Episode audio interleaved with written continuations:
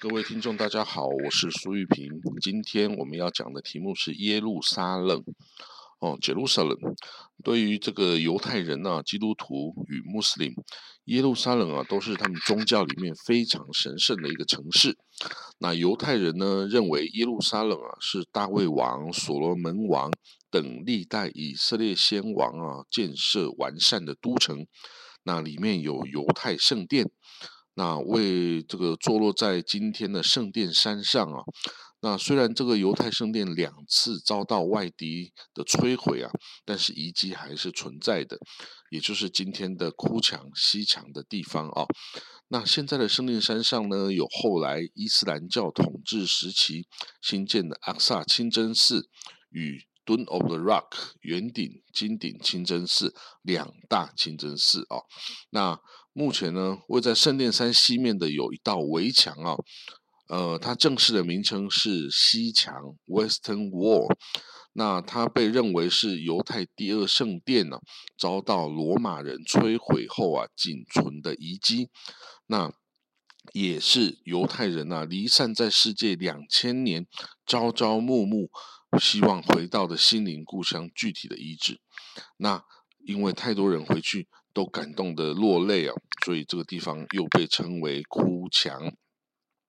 哦，在犹太人离散世界两千年的过程中啊，耶路撒冷就代表了以色列。回到耶路撒冷，就成为离散在世界不同角落的犹太人共同的想望。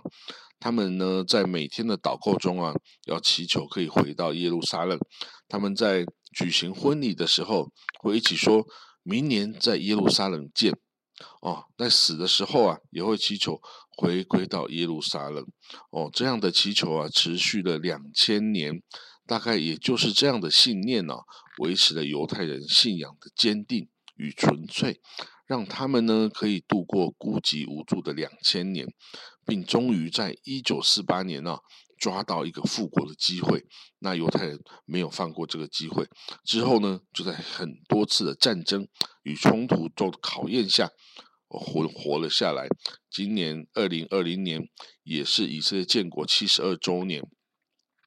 那对于犹太信仰来说呢，圣殿山是一个非常重要的地点呐。这个 Temple Mount 圣殿山，那为什么呢？因为两次的犹太圣殿所在的位置啊，就在今天圣殿山的这个位置。那犹太第一圣殿哦，又称为所罗门圣殿哦，它是建于西元前九百六十七年，所罗门王时期啊。那它在西元前五百八十六年。已经被巴比伦王尼布甲尼撒二世所摧毁了。那当时的犹太人呢，也被俘虏到巴比伦啊，巴比伦也就是今天的伊拉克的地方哦。那后来呢，当巴比伦被波斯帝国消灭之后呢，波斯王释放了这个犹太人回到迦南地。好的，那到了第二圣殿的时期呢，是在西元前五百一十六年开始重建的。那这个重建也得到波斯居鲁士大帝跟大流士一世的支持与授权。所以今天呢，伊朗的前身这个波斯啊，其实在宗教上是以色列犹太人的大恩人呐。哦，第二圣殿呢，到了西元后七十年。的犹太起义战争啊，当时候是罗马帝国统治这个地方啊，但是犹太人啊，因为宗教啊等等因素是跟这个罗马统治者格格不入，所以时常起来反叛哦，那当时呢，罗马将军 Titus 就摧毁了这个犹太的这个起义的势力啊。并将犹太人全部驱逐出以色列土地，那也把这个土地改为罗马帝国的巴勒斯坦行省。哦，那这也就是犹太人离散两千年的开始哦。那根据犹太教的教法呢，呃，等到弥赛亚来到的时候啊，第三圣殿将被新建哦。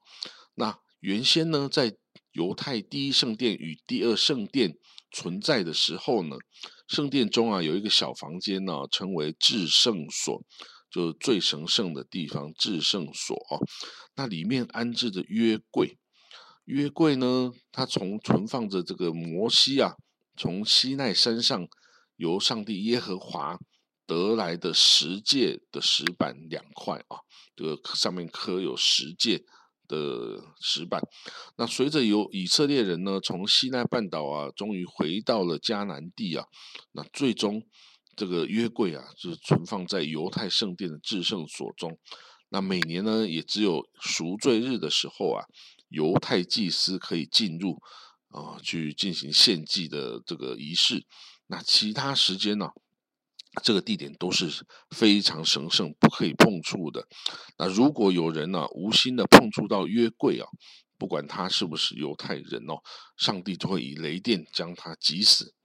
哦，所以呢，今然今天的犹太圣殿已经不存在了哈，这个约柜也消失无踪。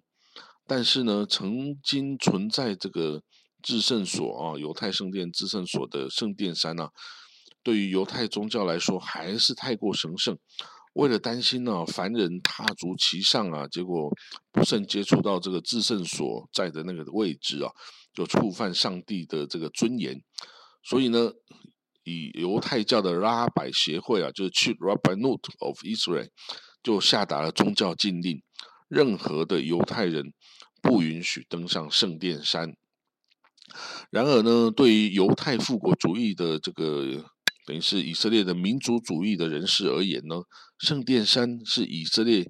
一九六七年以军队啊重新从约旦手中抢过来的一块土地。那显然呢，应该将这个失败者啊穆斯林的两大清真寺要抹去啊，然后在上面重建犹太第三圣殿才是。但是这样的主张啊，现能显然还没有获得普遍的支持啊。那各方都有自己的考量，而不接受这个现状改变呢。所以现在这个还没有新的动作。那好了，我们回到一九四八年以色列建国的时候啊，以色列军队啊是从由西往东打入耶路撒冷的。那当时候呢，只占领了西耶路撒冷城区。好，那这个占领这个部分的城区啊，那个东耶路撒冷是在约旦军队的哦占领之下了哈。那当时呢，以色列啊占领了部分这个西耶路撒冷之后，他立刻啊把政府从台拉维夫就迁到耶路撒冷，并宣布定都于耶路撒冷。哦，那这个当时候的东耶路撒冷，包括整个这个 OCT 哦旧城哦有城墙包围的那个圣地旧城啊。都是在呃约旦军队的个占领统治下了。那当时呢，约旦哦还禁止犹太人前往哭墙啊，前往旧城的哭墙去朝圣啊。那在这个两边的分界啊，也都有重兵屯驻啊，相互对峙这样子。好了，那到了一九六七年六日战争的时候啊，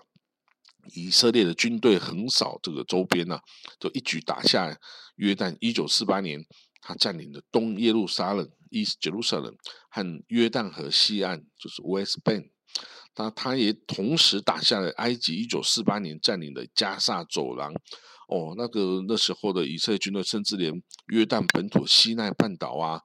啊叙利亚的这个戈兰高地啊，一并都统统占领了。哦，那当时候呢，以色列将这个东耶路撒冷并入西耶路撒冷，那在行政上啊，就统一了东西耶路撒冷，纳入了同一个耶路撒冷市政府的管辖。哦，然后就当然进行了收税啊，收市政税啊，供水啊，供电啊，垃圾清洁啊，学校教育，打扫街道，养护花园绿地等等的服务啊，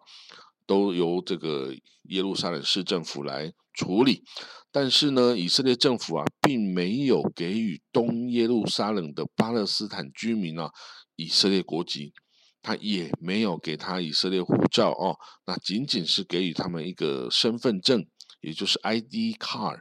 那这个意味着是一个长期居留权呐，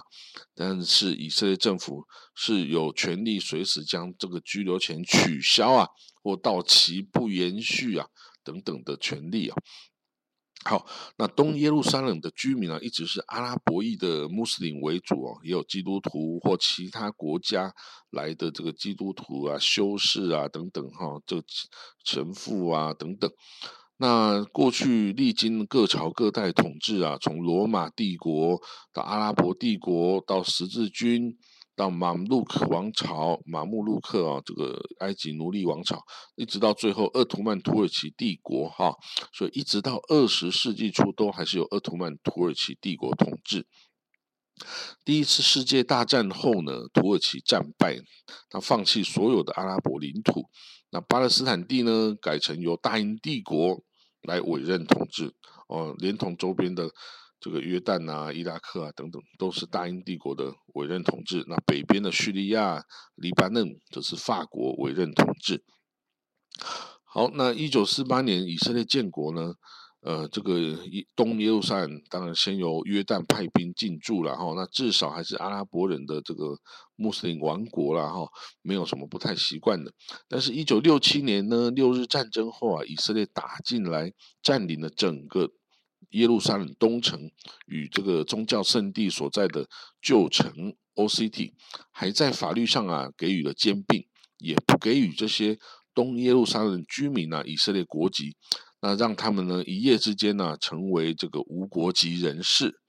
哦，所以呢这个这些人呢也成为今天以色列呃最头痛的问题，他们是各种起来暴动啊、抗议啊等等的主力啊。所以说呢，如果呢，当初以色列政府愿意给予啊这些人以色列国籍，那他们也有很大机会，就像其他的以色列 Arab，就是以色列的阿拉伯裔的以色列人哦一样，就是可以过着温和安低调的生活啦，而不是像今天这样变成一个一个很大的麻烦哦。好。那这个当然，东耶路撒冷的阿拉伯裔啊居民都常常抱怨，他们收到的他们应该缴的四税一毛钱跑不掉啊。但是，但是这个市政府对他们提供的服务啊，就是比较差。那甚至呢，有一些在安全隔离围墙以外的几个东耶路撒冷社区啊，如卡兰迪啊、科法奥卡等等，都好像是孤儿一样啊。以色列这边的人员。就说进入那个区域啊，太危险，没有保障，拒绝进入这个该地区。以色列警察也不进入该地区，但是他也不准巴勒斯坦人警察进入。哦，所以这个地方啊，等于是这个化外之地啊，罪恶的冤首啊。好，那但是呢，这个四税还是要收的哦，所以这个这个巴勒斯坦的居民通常是。不太愿意啦。那耶路撒冷的市民今天呢，有百分之六十二是犹太人，百分之三十五是阿拉伯裔的穆斯林哦，还有一点八 percent 的基督徒。那这个这个地方啊，由于这个仇恨很深呐，所以。发生各种恐怖攻击或投石起义暴动的哦，几乎都在东耶路撒冷啊，尤其是大马士革门哦，这个旧城北边的大马士革门，几乎每天都会发生阿拉伯人跟犹太人的冲突啊。所以我提醒各位啊，如果到以色列去，尽量避免前往这个大马士革门，也尽量避免避免前往这个犹太屯垦区啊，因为那个是发生。阿尤冲突最频繁的地点，那当然呢，其实不管是犹太人还是巴勒斯坦人哦，都不会刻意攻击东方人哦，亚洲人，因为呢，他们都想要支持，都想要争取国际友人的支持哦，来这个对对方哦说对方的坏话啊，所以呢。如果我们刚好哦，他们在互相攻击的时候涉入其中，那顶多就是池鱼之殃，但是绝对不会成为他们特意来攻击的一个这个对象哦。那以色列的耶呃政治人物呢，常常说，哎，耶路撒冷是不可分割的哦，一定是永远统一的。但是呢，也有很多方法哦，因为巴勒斯坦人也坚持说，呃，耶路撒冷是他们建国的首都。哦，所以呢，很多方法在呃被提起说如何解决这个问题啊。那当然，这个如果未来真的有有效的以巴和平方案呢，耶路撒冷的的分割是一个很重要的一个这个议题，耶路撒冷的归属哦。所以呢，有人说好，那我们其实可以把耶路撒冷先扩大哦，扩大它的范围，然后呢，再把。完全是阿拉伯人居住的一些社区啊，如舒阿法、阿里萨维亚、阿布迪斯、西鲁万等等啊的社区，就割出去哦，定义为耶路撒冷，然后给巴勒斯坦人建国的首都之用啦。哦，那这个也是一种解决的方式哦。好了，那我们说任何版本的中东和平方案呢，都逃不过耶路撒冷的归属权。这个之前呢，在一九四七年哦，联合国分治方案的时候，曾经是想要把耶路撒冷列为是国际共管的城市啊，因为这个面积只有一平方公里，这个小小的旧城啊，就牵涉到太多这个大宗教的信仰啊，这个这历史意义啊，这不是各方可以。让不出去的啦，哈。不过当然，后来的以把、以色列跟约旦各自的占领的一个区域啊，就解决了这个问题了，哦。那当然，我们说虽然有这个那个的问题啊，其实对于居住在耶路撒冷的居民来说，他们都还是很喜欢自己的城市的。那这个耶路撒冷市区有轻轨运输的系统啊，是跑在地面上的。啊，另外呢，也有像呃传统市场马哈内耶胡达 Market，里面有各种蔬菜水果啊、鱼肉、食品摊、小吃摊等等啊，一次可以一次买足啊，价廉物美，所以是耶路撒冷市民喜欢前往这个补充。生活物资的地方啊，另外这个以色列博物馆哦，在 Givaran 这个社区啊，这个也有很多政府大楼是在这个部会啊，都是分布在这个地方。那以色列博物馆呢，它收藏有以色列这块土地上考古挖掘出来的历代文物哦，包括几十年前的长毛象啊，到埃及法老王统治时期的陶器、生活用品、武器装备，还有之后希腊时期。以色列王国时期，哦，罗马帝国、阿拉伯帝国、十字军东征，到最后鄂特曼土耳其帝国，哦，这个每个朝代的考古文物啊，它都啊分门别类的展示在这个博物馆里面，所以我们可以看出啊，这块土地蕴藏的丰富文明啊，